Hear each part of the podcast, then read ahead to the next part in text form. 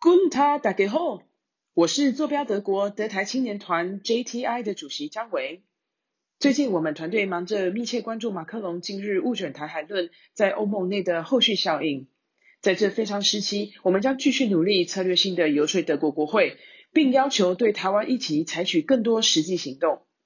本集 Podcast 的录音时间是台湾时间四月十五日周六晚上十一点。新闻内容有可能随着你收听的时间有所变化，不过还是值得你花时间来好好聆听。那就让我们开始吧，Go Go Go！US 台湾 Watch 美国台湾观测站，台美关系下一站。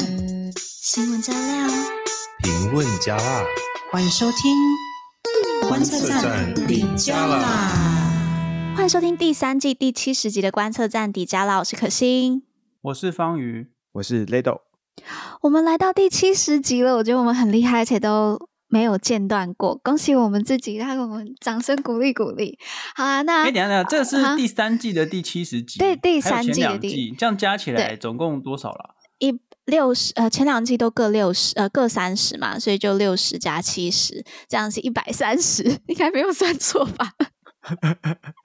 好了不起哦！吓死我！对对对，一百三，都流手都流手汗了。好了，那一开始还是跟上次一样，跟大家分享一下，欢迎大家来加入我们的开场的这个行列。那如何加入？我们的 IG Story 就精选 Story 上面都有说明。那也欢迎大家参与我们七月初在华府举办的系统升级松。如果你不是工程师，也可以来参加这个黑客松。你有任何跟台美关系，想要促进台美关系的任何想法，都可以在这个黑客松当中实现，还有机会可以看到很厉害、很厉害、很厉害的讲者。就是现在 Jerry 花很多时间在筹备这个活动。好了，那我们今天的开场一开始就讲到 JTI 的主席为，他也有提到，就是他们现在真的就是因为法国马总统的关系，他们也是焦头烂额嘛。那我们今天的第一则新闻也会从法国马总统来讲一下他对台的这个发言之后，他可以用炮轰吧？他是被炮轰，就是全。球的国际专家炮轰，那这是我们第一节新闻部分，是不是刚好那么多姓马的都非常的轻松啊？比如说、那个，姓马克宏更不姓马 为什么说？比如说还还有啊，还有像马斯克啊，有没有推特的那个马斯克？他也不姓马。还有那那马马英九总姓马了吧？哦，好啦，哦哦，也是啦，好啦，这个就是纯属巧合啊，这个宇宙的宇宙能量，我也不知道发生了什么事情。欸、我难得讲一个笑话，大家笑一下嘛。我觉得很好笑啊。好了，那这是第一则新闻的部分，我们会来。看一下现在马克龙到底是怎样。然后呢，第二节新闻的部分，我们来看一下是麦考尔，他是众议院的外交委员会主席。那他他来台之后，以及后续的这个非常挺台的发言。那第三节新闻，我们来讲一下，就是现在中国军演，以及接下来我们看到现在是美菲并肩军演。肩并肩军演，OK，好，那美国新闻的部分，我们就会快速更新一下目前共和党初选的状况，以及最近美国堕胎药出现了一些状况，那我们待会来跟大家分享。好，那我们进入到我们的第一节新闻。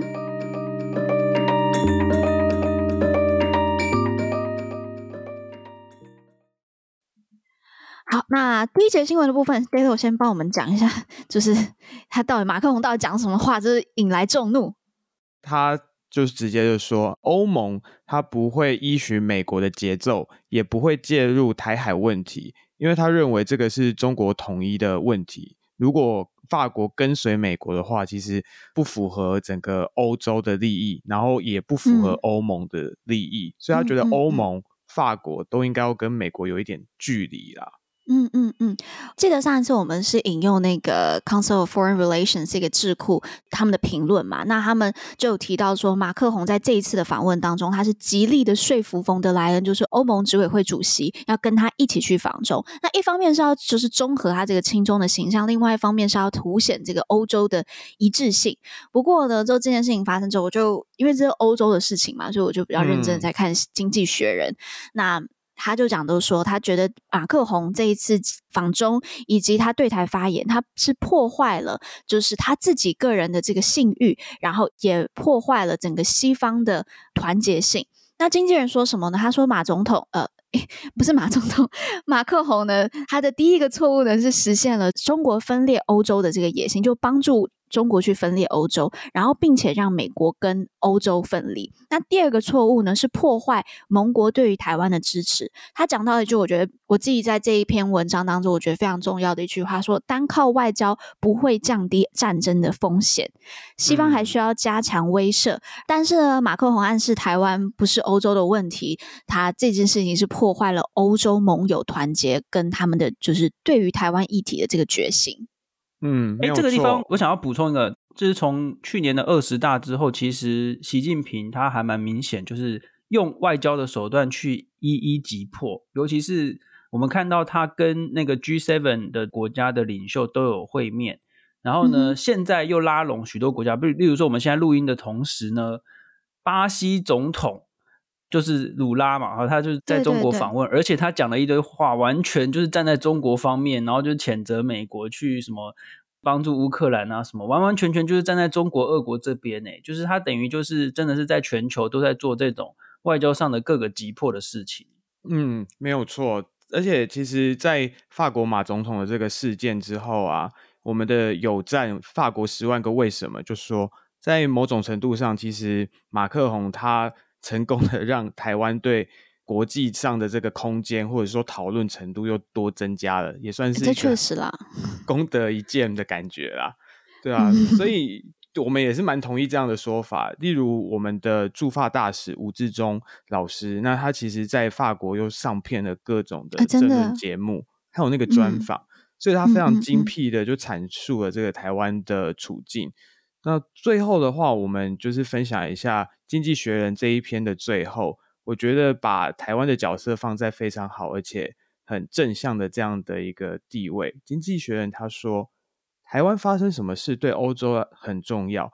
如果有些人欧洲人他不想要打仗，或者是不愿意在中国入侵台湾的时候去制裁，那这些议题应该是欧盟自己内部这些盟友要关起的门来讨论。嗯而不是公开在那边把这个想法抛出来，而且马克宏这样子强调欧洲要独立于美国，就是不要跟美国站在同一边的这种论述，其实会让那些支持美国援助乌克兰的美国人更难去对抗他的批评者。嗯嗯，美国内部其实也有这种讨论，就是说我们不应该把美国人的钱拿到欧洲去用嘛。我其实有不少朋友这样讲，哎，而且他们还是在。军中里面工，就是他们可能曾经担任过军人的、嗯、的美国人这样讲，啊、嗯，而而且这个很明显破坏冲突，为什么？因为才两天前，就是欧盟的外交还有就是这个安全政策的高级代表叫做波瑞尔，他其实就发专文表示，赶快出来澄清，就是说对欧盟来说，中国是在维持台海和平，是这个欧盟对中国有信任基础的条件之一。所以他而且强调欧盟没有办法接受任何以武力改变现状的这种企图，所以这个完全就是把马克宏的这一种论述算是打脸吧。嗯，所以这其实很尴尬，对法国来说。不过其实欧洲本身内部真的是有蛮多不同的声音啊，尤其是欧盟也有大咖出来挺马克宏啊，而且还有很多各国的领袖，有些也是直接说：“哎，对我们就不应该跟随着美国。”不过我觉得。大家都忘记了，如果美国都不要有什么战略部署，美国都不要去管其他人的事情好了，那法国现在可能还被德国统治诶、欸、我觉得二次世界大战，你看你现在批评美国都不要做什么事情，大家都要战略自主，OK，自主很好啊。那你法国现在还被德国统治啊？然后还有就是有一个数字，就是说美国给予乌克兰的援助金额跟法国相比，法国给出去的只有占美国给出去的大概百分之三吧。嗯，法国所谓的战略自主，其实有有某种程度上，其实是要搭美国的顺风车。嗯，啊，你嘴炮反俄，嗯，靠嘴炮就可以阻止俄国普丁侵犯欧洲吗？这个其实，嗯，就是他们好像没没有想得很清楚啊。刚才那个经济学人那篇文章最后就讲，他说台湾的处境啊，就是事关全球的权力平衡，那尤其是民主自由，还有全球贸易的先进技术啊等等。那这些不是只有台湾自己的事情，也不是只有美国的事情。经济学人就是说，这跟欧洲人息息相关呐、啊！你怎么可以这样子自己管自己的事情呢、哦？嗯、他他觉得就是马克宏非常的天真这样子。嗯哼，对，我我完全同意这件事情，而且我觉得马克宏他也确实反映了部分。欧洲人的想法，但是就像《经济学人》讲的，嗯，现在欧洲需要团结。你如果真的有这些讨论点，那你自己关起来门，你们自己先讨论完。这个《经济学人》他这篇文章也写得很清楚，他说，如果美国跟欧洲合作，他可能成功，也有可能不成功。但他如果不去合作，他就要迎来一个中国的世纪。我觉得他这句话讲得很重，而且把台湾把它放在就是是否会去取决于未来是中国世纪的这一个重要角色。所以所以又应验了，就是香菇讲的，我们台湾是个重要杠杆。OK，Anyway，okay，那我觉得。马克龙在访中的时候，他还有特别带着这个冯德莱恩过去嘛？但他从头到尾，我们也看到他被冷落，有点像是马克龙 好像是要他去背书。那我觉得这真的完完全全没有看到欧洲的团结。嗯、那这是我觉得这一次的访中的很大很大的其中一个问题。那不过呢，好像又有一个好一点的曙光嘛，就是德国的外长贝尔伯克，他紧接着在马克宏访中之后，他也访中了，那他就展现了一个完全不同的气势出来。对，没错，因为贝尔伯克德国外交部长呢，他两天哦连续在就是公开的场合表达关切，就是说台海的局势非常的重要。那他十四号的时候呢，和中国外长秦刚的记者会上面非常明确的表态，嗯、反对中国武力入侵台湾。他说，冲突必须以和平的方式解决。然后甚至表示，就是两岸的这种军事冲突升高啊，会有灾难性的后果。那德国和欧洲会尽竭尽全力来避免爆发冲突，而且强调这种单方面的改变现状是不被我们欧洲人所接受的。嗯，那这个其实听起来就跟法国马总统好像是活在不同的宇宙，你不觉得吗？嗯嗯，对，补充一下哦，就是说德国外交部长他的政党是绿党。跟现在的执政的社会民主党其实是不同的政党。那绿党一般来说，在德国的绿党啊，对中国的态度是比较强硬的。那这边要再补充个比较政治的小 小知识哈，这个德国一向都是联合内阁的状态哦，就是通常都会有几个不同的党来组阁，因为通常不会有任何一个党单独的取得国会过半数哦，所以都需要有联合内阁。那其实。有的时候在看台湾的新闻或者一些名嘴，就觉得非常的头痛，因为就会有一些名嘴跑出来自创一些呃平行宇宙啊。例如说，我就看到一篇名嘴讲说啊，你看德国总理他的他叫什么 Scholz 是不是？要怎么念他的名字？肖兹。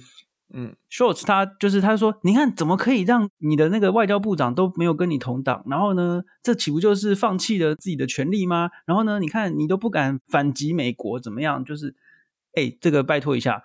通常啊，执政党就是总理的政党跟外交部长都会是不同的政党，因为一般来说，他们的这个惯例就是联合内阁里面总理不会兼拿外交部长这边，嗯嗯，所以说外交部长一定都是联合内阁当中另外一个政党担任。那再接下来就是说。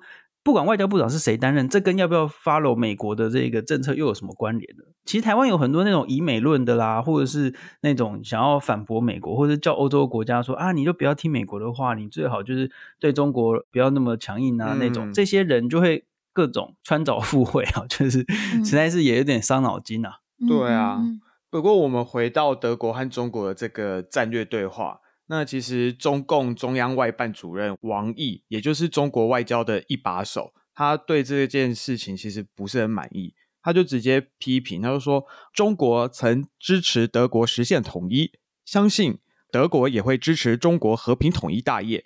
那外交部长 秦刚他也跳出来，就是说各方应该要搞清楚，造成台湾局势紧张的根本原因是台独分裂势力和境外势力。而且强调中国的领土一寸都不能少。哎，这个雷斗真的有潜力可以去应征眼球中央电视台，非常佩服他们能够 营运了七年，哎，真的是带给大家很多的这个笑料哦。嗯嗯、这个他们也是学的最像的，我们应该要 好请他们来帮大家上个课，看怎么样学中国外交部的这个发言。发言。对，不过说回来啊，我每次看到那个什么中国领土一寸都不能少，就觉得很想笑，因为你看看哦，俄国。占领了多少中国的领土？对啊，我昨天去查了一下，那个中国教科书是中国自己的教科书写的，嗯，有超过一百万平方公里的领土是俄国占领中国的领土。那甚至你去查那个，你就随便查网络上有很多中国自己人写的哦，甚至他们就一个一个去算，算出来有什么三百万还是四百万平方公里的这个土地是俄国侵占的。那诶那你要不要一寸都不能少？嗯、是不是要先去跟俄国俄国讲一下？说一下。好了好了，我 先还是先讲回来贝尔伯克他的这一次访中，我觉得我们大家都可以看得到，跟马克宏的态度是差非常多的。那除了在海台海议题、乌克兰议题，还有全球经济供应链这些议题上面，他都讲得非常的明白，认为要降低对中国的不健康的这个依赖，降低风险。那他在他谈话当中也再次的去敦促，好好好温和的词哦，就敦促习近平要去发挥对俄国的影响力，呼吁俄国的这个普廷他要停战，然后。他还特别指出，中国先提出来的这个政治解决方案，并没有包含呼吁侵略者要俄罗斯停战。我觉得真的，他直接对着中国讲这些话，我我对他的这个勇气，还有他这样子的魄力，我非常非常的欣赏。那真的，啊，跟这位马克宏就出现了蛮大的一个差别啦。对啊，这个就是观测站一直说的，就是反战你要对这个侵略者喊啊，就是这个概念嘛。没有错，不过其实我们还是必必须要注意一下哈，就是说贝尔伯克德国外长他其实有提到说，马克宏的说法代表了欧洲许多国家的想法，那所以这点当然是我们必须要注意，因为其实你看从欧洲的角度来看，他们没有立刻被中国侵略的威胁啊，所以对他们来说最好的方法或者最好的选择就是最好都不要改变现状，然后呢，他们可以继续跟中国一起赚大钱，例如说马克宏就去。这一次去中国签了很多空中巴士的那个订单，几百亿嘛。对，对欧洲人来说，他们真的没有什么动机主动的去介入台海嘛。我常常开玩笑讲说，OK，那我们来切断我们的那个晶片供应，看他们试试看，觉得有没有关系这样子。但当然也不能这样做。我意思是说，我们我们要继续的去说服啦，有点就比如说像那个吴志忠大使一样嘛，就继续的去努力的说服我。那我们一般人可能就是写写写写文章，还有像 JTI 啊。今天开场这个 JTI 也在德国做很多游说的行动，嗯、我觉得真的就是外交没错，嗯、没错。如果大家不知道怎么办的话，我们刚才就是分享那个《经济学人》的这个文章，我我真的觉得他把台湾的这个议题，为什么欧洲跟美国要团结的这个原因讲得很清楚。嗯，我们可以把连接就。就是丢在我们这个 description 那边，那大家去 欢迎去分享给你的欧洲朋友，这样应该是是比较有实际案例，可以大家可以知道怎么去做的。好了，那我们刚才看这个马克宏好像不是很积极，那现在看了这个贝尔伯克好像积极一些，那我们现在看一下，应该算是最积极的美国吧。好，那我们就来到我们的第二节新闻。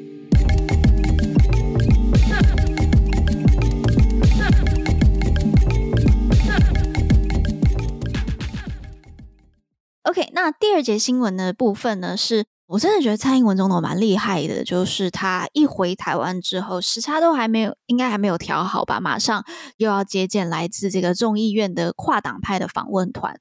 台湾真的最近是。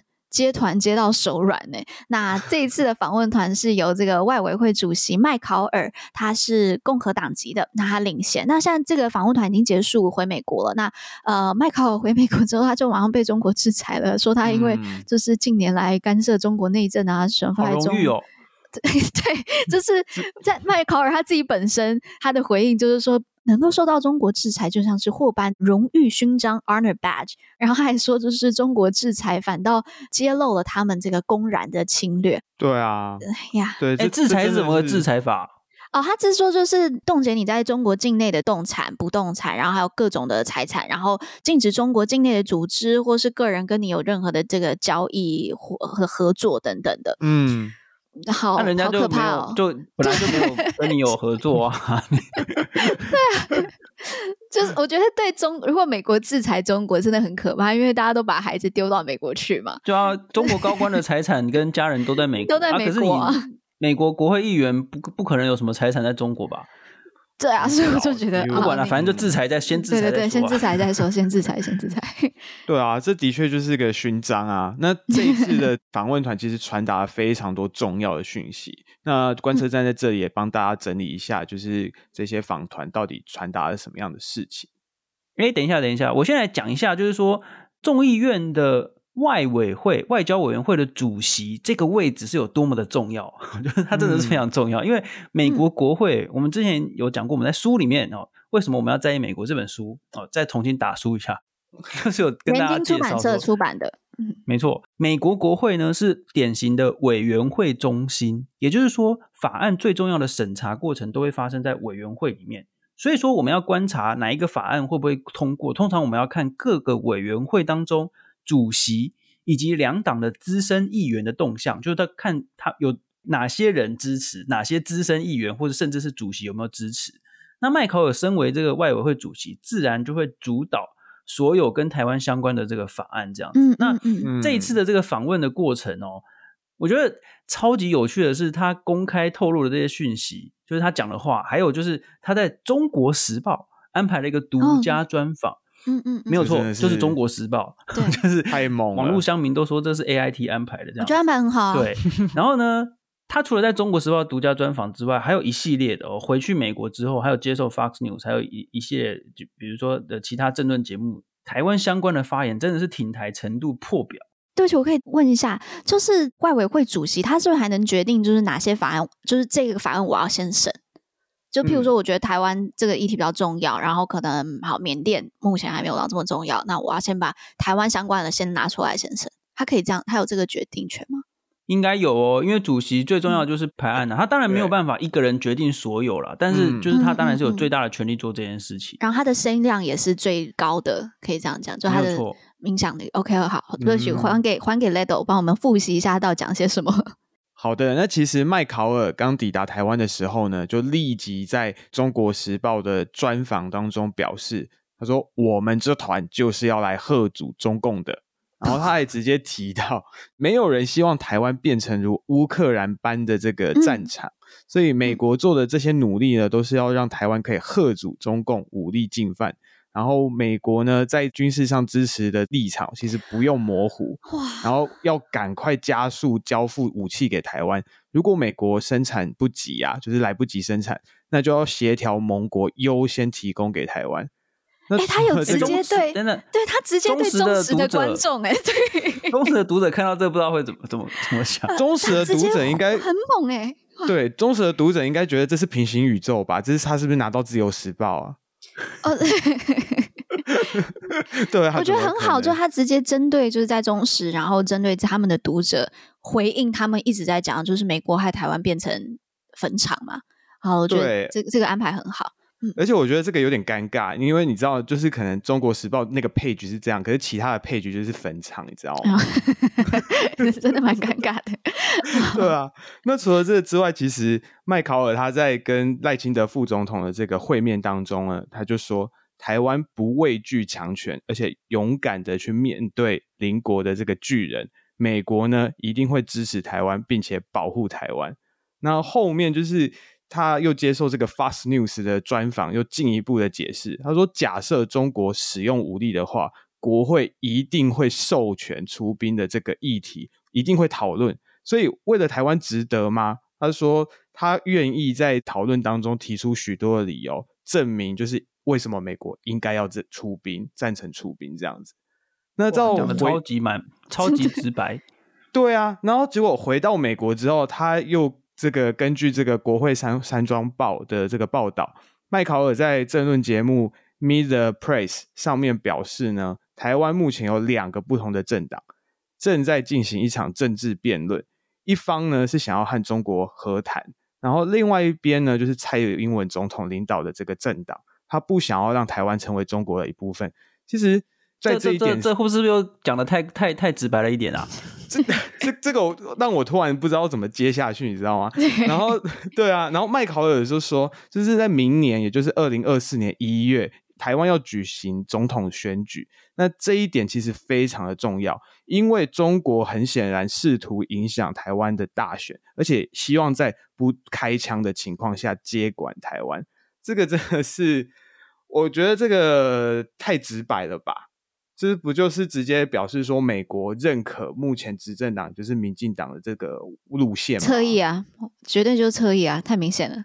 对啊，这个是不是麦考尔？是不是领一四五零啊？一定是啦。没有没有，等一下等下，我们反串 我们反串要注明，对，好，不好意思，刚刚反串一下。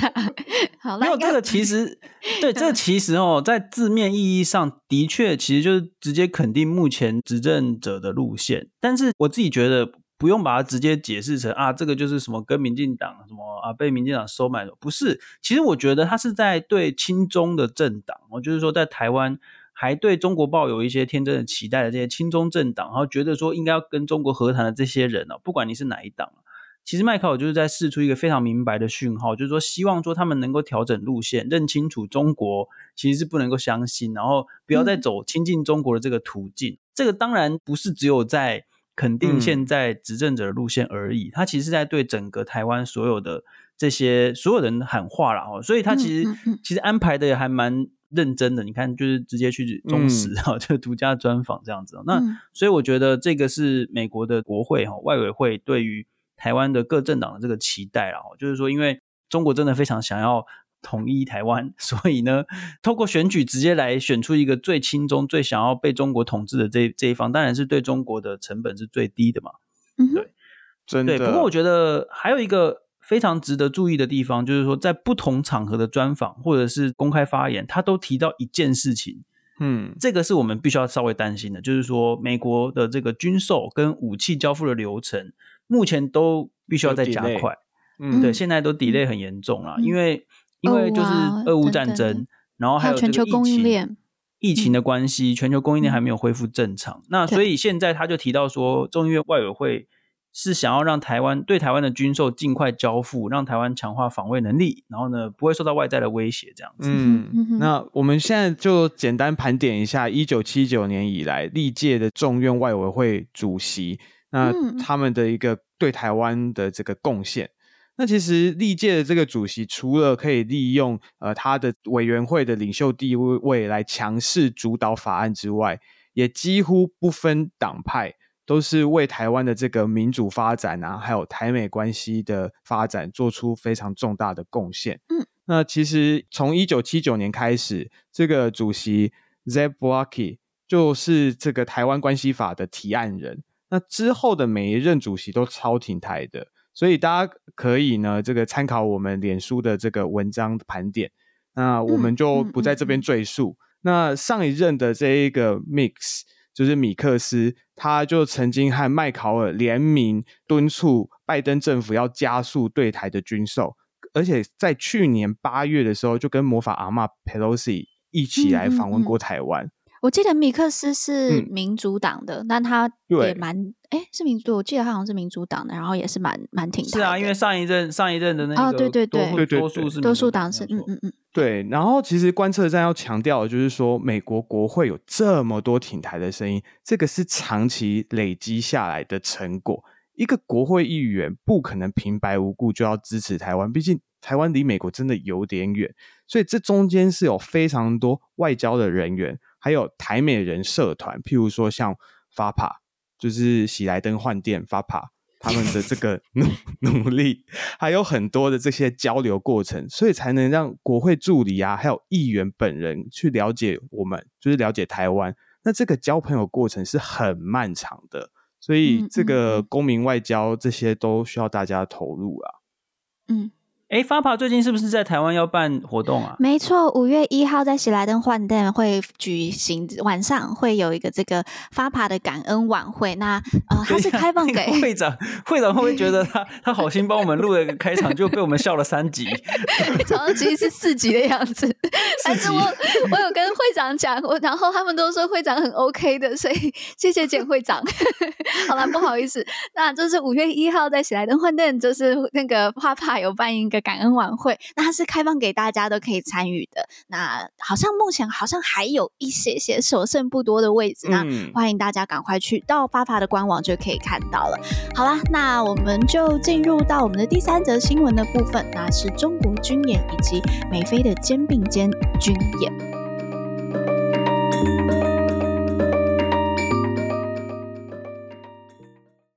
那第三节新闻的部分呢，就是在蔡英文总统跟麦卡锡在美国会面之后，中国就制裁的这个小美金大使、远景基金会也制裁了这个刚才提到这个麦考尔嘛。那同时呢，他们也端出了这个实战的军演，在四月八号开始展开这个环台军演行动。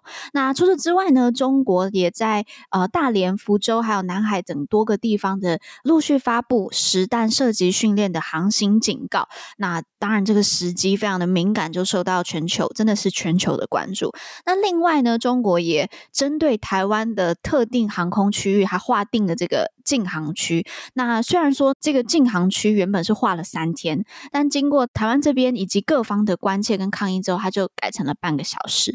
但军演呢，还是对啊，啊，啊三天？等一下等下，你说三天改成多少？半半小时，半小时，不要怀疑，就是如此。开玩笑吗？呃，就是如此。那呢？但他们不要怀疑中共的决心。对，但是呢，他的军演还是对周边还是有带来很多影响了。那呃，第七舰队美还有日本方面都发布照片，就是显示他们有在全程的监控。那我们的国防部当然也是非常认认真的去严阵以待。嗯，没错。这根据这个中央社会诊的中共的东部解放军战区，还有各地这个海事局的公告，其实中国针对台湾的直接行动是四月八号到四月十号，然后要在台湾海峡，还有我们台湾本岛的这个北部、南部，然后台湾岛的周边啊、东南，就是东海域的这个空域等等，去进行这个所谓的联合利剑演习。那他其实就表示说，他的重点是想要去训练夺取制海权、制空权，还有制讯息权这些能力。嗯嗯嗯、那国防部呢，其实就很快的，就是谴责他，呃，中共蓄意的去制造情势的紧张，而且也破坏了印太地区的和平啊，引发了国际的社会的关注，还有造成这些负面的影响。所以。嗯其实我我们这边也是有全程的掌控啦，就是虽然每次大家觉得国防部发这些讯息好像都是千篇一律，可是呃，推荐大家可以去看一个 YouTube 的频道，叫做“行动代号二零二七”，那是范琪斐范姐他们做的，对，他们有针对这个部分，其实有一直在更新，嗯嗯嗯，大家可以去看。嗯，好，那刚才提到这是中国的环台军演嘛？那与此同时呢，美国跟菲律宾他们在四月十一号的时候就展开了史上最大规模的一个联合军演，然后他们同时也召开两国的二加二，所谓的二加二就是他们的两国的外交跟他们的国防部长的这个会谈。那在这个会谈声明当中，他们就重申对台海。议题的台海和平稳定的这个重要性。那上次菲律宾跟美国的这个二加二已经是七年前的事情了。嗯，OK。那刚才方宇在上一节新闻的时候，方宇有提到说，这个演习的名称叫做“肩并肩”嘛。那其实就是可以看到，就是说，呃，美方跟菲律宾将领们好像。手牵着手，这样怪怪的，这样有点不对，就是对 holding hand，就是一起去面对威胁，然后面对呃，就是大学生营队拍的那个照片嘛，就是一一个人手 跟隔隔一个人，然后就交错交错那样。好吧，真的真的是蛮青春的，真的就是肩并肩啊。好，那那这个军演它的目的就是要强化双边的同盟关系嘛。没有错，从这个军演的重点来看呢，可以很清楚看到整个地缘政治的转变。然后就是这一次的军演的重心是在海上安全跟两栖作战，然后总共参加的人数有一万七千六百人，是过去最大规模军演的两倍之多。嗯，对。哎，等下可欣，你是对于这个数字我我只是没有，我只是在思考，就这个人数有多多，就小巨蛋有多少人，就是 OK OK。其实重点就是说，在两千年初的时候，就是美国跟菲律宾他们其实一直都有这个相关的演习。不过那个时候就是通常聚焦在反恐啊，九一一之后都反恐。嗯、对，那现在你看，就是完全针对中国在南海的行动，还有台湾海峡这边的态势哦，就是显示出菲律宾在地缘政治上的这个重要性。嗯、对，而且其实不只是军演，那个小马可仕政府啊，他在四月份的时候也公布了四个哦。新的美军哦，我们那时候有报道，嗯，对对对，而且就是，所以大家可以再回去听我们那个时候的分享，或者是也可以继续持续的关注。地点是最近才那个整整个定案下来啊，嗯嗯嗯，对，而且其实两国原本在这个二零一四年美菲的加强国防合作协议里面就有说了，就是要设定五个军事的基地。那今年的二月，其实又谈定另外新增四个。所以我们这次讲的四个是这四个。那在这四个基地当中啊，除了有两个是要后勤用的，那另外就是有这个一南一北的两个基地是最受瞩目的。那其中呢，就是是位于这个叫做卡加延省，距离台湾其实只有大概四百公里。那这一个是海军基地，那另外一个呢是在巴拉望岛的基地，那它是直接面向南海。所以军演的内容除了美国和菲律宾双方的这个部队共同的演习之外啊，还一起规划了未来五到十年的安全援助路线图哦。这个真的是肩并肩，未来五到十年这样要一直走下去。哎、欸，我觉得好惊人哦！因为你刚才不是说，就是那个卡加延省距离台湾四百公里嘛？然后我刚想了一下，嗯、因为台北到高雄大概三百五十公里，就真的很近哎，真的超近的。好好，有点吓到一下。好，那再分享一则这个《经济学人》的一个报道。好了，那就《经济学人》其中一个一篇报道，他就指出呢，菲律宾因为跟台湾的这个邻近性，还有在南海的地理位置，以及跟美国长期的这个同盟关系，它已经成为西方国家的亚洲战略核心。那不只是美国，日本还有其他美国的盟友，也都在跟菲律宾强化这个防，就是防卫跟防务的这个关系。那像是日本，他去年就派出了战机到菲律宾参加这个防空训练。那这个是二战之后第一次，就是日本派战机参加这个防空训练。那这次的肩并肩的演习呢，澳洲也有参加，日本、南韩、法国、英国、印度几个东南亚国家，他们没有参加，但他们都派出了观察员。嗯，对，这个我们可以看到，就是说美国持续不断的，就是把台海议题国际化。把这个台湾海峡的事情，不是只有美国自己的事情，而是国际上要一起来面对的这样子哦。那、嗯、这个军演当然不并不是直接回应中国的军演嘛，因为军演通常都是很早就安排好，需要很长的这个准备时间。那不过我们可以确定，就是美国现在一直在拉拢盟友，一起来围堵中国，嗯嗯、打群架。对，就是这个打群架的概念。不过就是还是有点觉得。很奇怪的心情，就是说你在你看在网络上，尤其是比如说你，如果读者们有在看我们的文章的话，就会发现说，还是常常会有一些机器人留言，就来说美国要卖台啦，哦什么拜登政府就是是不是是不是一直要亲中啦，我这些攻击的台词好像都没有更新，我是觉得是有点奇怪。嗯、我倒是想想看，就是这一次。就是 A I T 这样子，我直接说是 A I T，就是这一次直接让这个麦考尔面对中国中时这样子的策略，我我倒是想想看有没有效。就我觉得这个科学我们可以之后观察一下，那、嗯、慢慢再去发展出更多去对抗或是抵御这个尼美论的方式。好，那我们今天的就是台美新闻或是相关的地缘政治的这个新闻就到这边。那我们进一段广告之后，我们来聊一聊美国。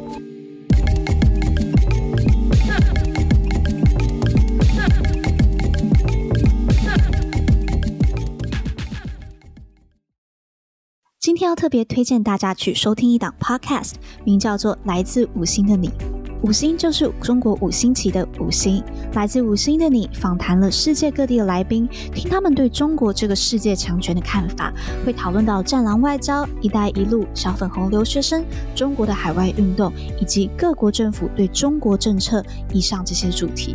有些来宾是国外学者，会分享自己研究的观点；有些来宾则是流亡海外的中国人，分享他们在欧洲或亚洲观察到的中国野心。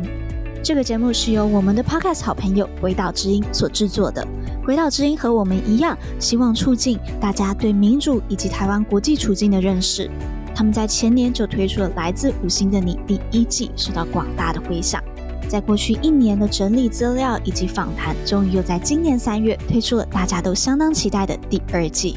如果你对中国全球影响力有兴趣，那我们非常推荐你收听《来自五星的你》。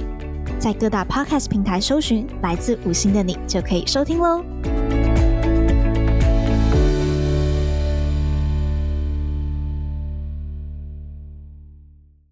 OK，那呢，我们今天呢，先首先先跟大家来分享一下共和党的初选更新。好了，共和党的这个初选状况是战况是非常激烈的。那我们现在看到民调的话，哦、川普还是遥遥领先。那 DeSantis 就之前声望很高的，他还没有就是宣布要参选，但他也不及川普。那还有一个人，嗯、大家知道他宣布不选了，Little 知道是谁？啊、哦，这个真的是加。台湾之友，对啊，Pompeo。不选了，对他说他不选了，然后我爸 超难过的，他就是他他是爱彭佩奥，会在他的那些 YouTube 啊什么底下留言说 Salute to you, sir。我就觉得他我爸还是蛮蛮疯的。等一下，等一下，嗯、可惜你爸不是不是支持 Nikki Haley 吗？怎么又彭佩奥？哦，就是他最想要看到就是他们两个搭配啊，对对，他就是还还蛮有趣的，就但是我就会说，你看他们两个搭配，就两个都超级外交挂的，其实不太。对，我觉得没有到很适合。好啦，那这现在就确定就是蓬佩奥不选了。但不过现在又有个新的候选人加入，那他就是呃，其实也不算，他是成立了一个委员会，超级委员会。那通常你成立这个委员会之后，你就是会参选，就是参选。对，那这个人他是 Tim Scott。那我在听 NPR 的这个 podcast 的时候，主持人就讲的很可爱的一句，因为他都说 Tim Scott 他是一个。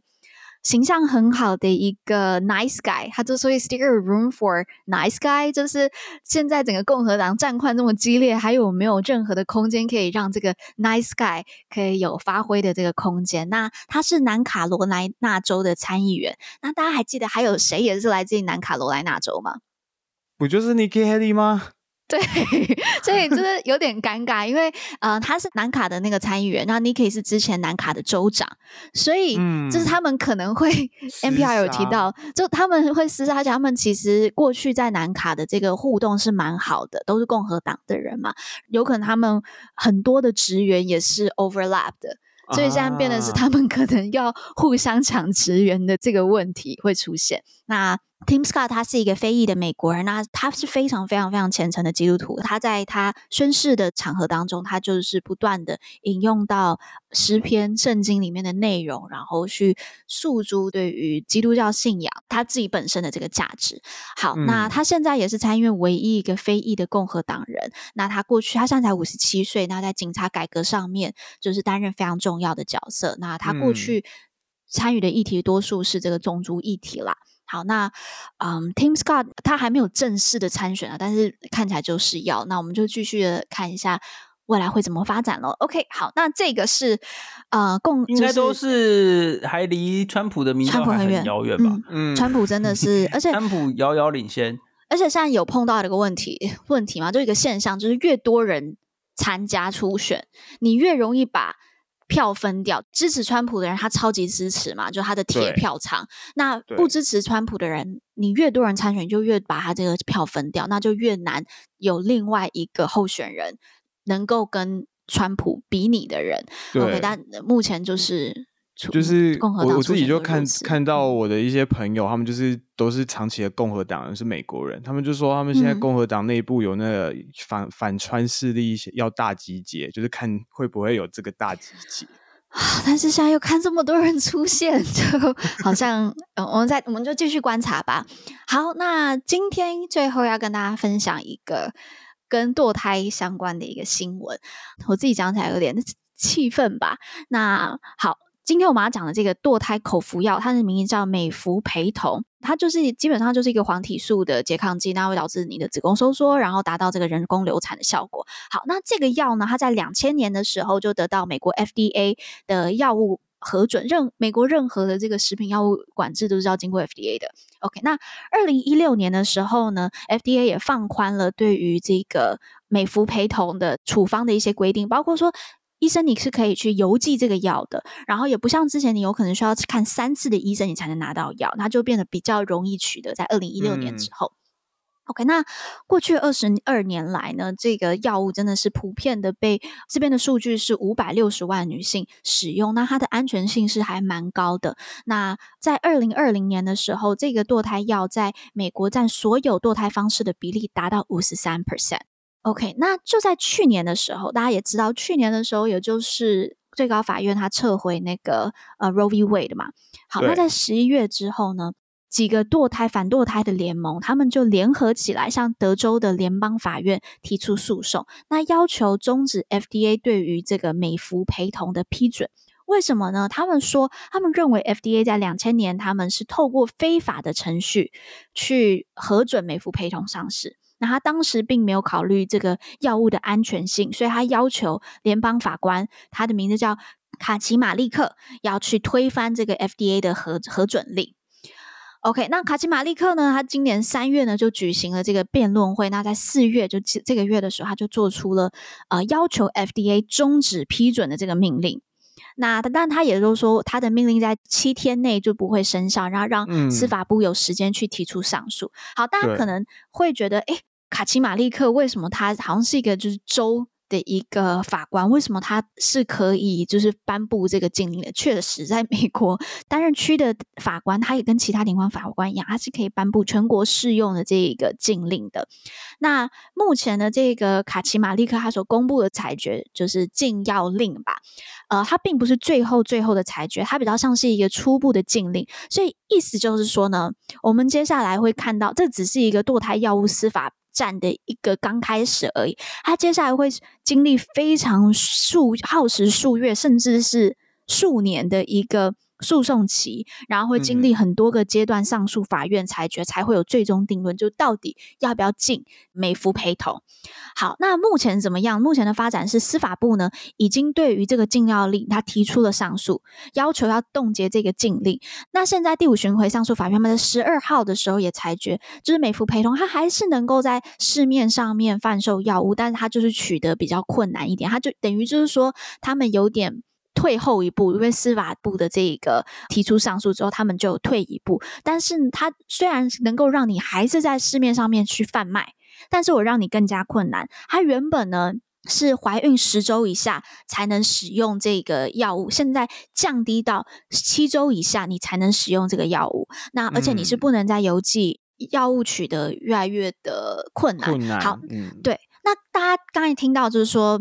七周好像很短，就是如果我怀孕七周之后就不能再使用美福陪同，感觉听起来好像很短，因为七周你可能根本都还不知道你自己怀孕。但是呢，就在佛罗里达，也就在最近，他们批准了六周以上的女性，就怀孕六周以上的女性，你是不准堕胎的。哇，就是我我。我我有点不知道该说什么了。好了，那我最后 quote 一下这个案件它的一个重大性在哪里？就根据这个中央研究院法律研究所的黄成义老师，他就提到，这次的法案就是这次的这一个禁药令，它除了是对女性堕胎啊、产生影响之外呢，它也是第一次。联邦法官认定 FDA 的这个药物审查是程序是无效的，那这个行动会对整个制药产业造成非常巨大的冲击。通常你要通过这个 FDA 的审核，这是要花费非常多的，多嗯、对，很多年跟很多钱。那如果现在联邦法院你是可以动辄就撤销这个 FDA 的核准的许可，然后你直接认定说 FDA 你的审查是欠缺缺这个科学证据的，那么未来这些厂就是药厂他们会要付出更大更大的成本，那可能就是这些药厂会向国会啊、呃、会他们你知道。美国的游说的产业是非常成熟的嘛，那整个教场可能会透过他们的庞大的游说力量，那也不知道这些保守派会不会受到这个企业的反扑，我们还要再去观察。嗯、那接下来这个案子可能就会由最高法院他们就是优先的来去审理，那到时候根据这个，但最高法院现在六比三哦，就是就是保守派对上自由派的大战，但是保守派现在是绝对多数啊，对啊，赢定啊，保保守派赢定啊。对啊，我现在很没希望。这边其实其实要跟大家讲一下哦，就是说为什么药物是这么重要？因为其实我们在那个去年 Roe v. Wade 被推翻的时候的那个有讲到说，在墨西哥，墨西哥也是一个非常就是宗教非常信仰虔虔诚的一个国家，对对，但是他们成功的推动多胎权了。在墨西哥推动的时候，其实有一件事情非常重要，就是他们推动从避孕药开始推动，然后在还有就是那个避孕药吗？避孕药对，一开始是连避孕药都不行，然后呢，避孕药之后不行，对，然后避孕药之后就是推动堕胎药，因为堕胎药物对女性来说很重要，是因为它的取得比较容易，比起做手术来讲是容易太多了嘛。嗯、就你只要取得那个药，你就可以进行，就是把小孩口服药的，嗯，对，就是说口服药这件事情。很多，因为他们他们是一系列的改革。其实你要阻止女性堕胎，或者说这个世界本身就是男性用各种方式想要控制女性嘛，对不对？这这个世界穿衣打扮啊，什么都要控制。从女性能不能够就医去看，说你要看你的小孩，或者是看怎么样跟医生讨论堕胎这件事情，嗯，这一步一步都需要推动，OK？对。然后他们率先推动了就是说，女性可以就医去谈要不要堕胎；再一步推动的是，女性可以就医谈堕胎，然后医生可以开堕胎药，然后再一步再推动说，OK，那也可以进行堕胎的手术。所以堕胎药这件事情对女性来说是自主权的一个象征，因为它是比较容易取得。所以现在保守派就是直接针对这件事情去禁止你使用药啦，就禁止你堕胎的意思啦。就是说，所有的全面的各种各式各样的方法都禁止女性去使用，大概是这个样子。嗯，到底为什么我不能？为我自己的子宫做决定，而且好像要设定我是呃不，我都不要讲，我好像设定女性就是我们想要堕胎，我不觉得会有这么多，就是我我我看到这个新闻，我自己是很气啦。应该是说女性会有很多的情况其实是不得已，但是她连这些不得已她都没有要考虑进去的意思啊，所以这个真的我我觉得这是很多人没有想到的一件事情，然后也是不是没有想到，他们就是要控制你嘛。对不就是要控制女性？嗯、他们当然是有想到，他们就是不想要管这些事情啊。